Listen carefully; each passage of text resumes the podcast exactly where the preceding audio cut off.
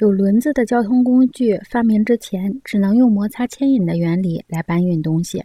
滚木、滑橇和滑雪板作为运载器走在轮子的前面，正如摩擦的、半转动的手捻纺锤和手摇钻走在全自动转动的陶轮之前一样。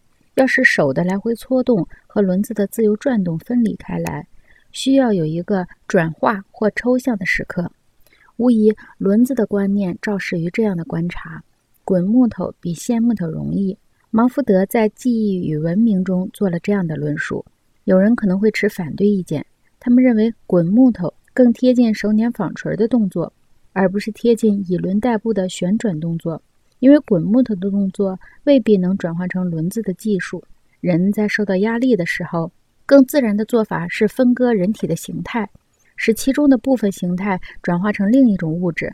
而不是将任何外界物体转化成另一种物质，借助放大作用把人体姿势和运动转化成新的物质，是追求更大力量的恒稳的驱力。人的大部分张力可以解释为延伸储存功能和运动功能的需求，这样的功能需求也发生在言语、货币和文字中。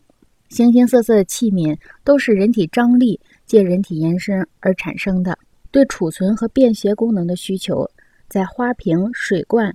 和慢性火柴，即储存的火种等物品的身上，可以一目了然地看出来。大概可以说，一切工具和机器的主要特点是节省人体动姿，这是身体所受压力的直接表现。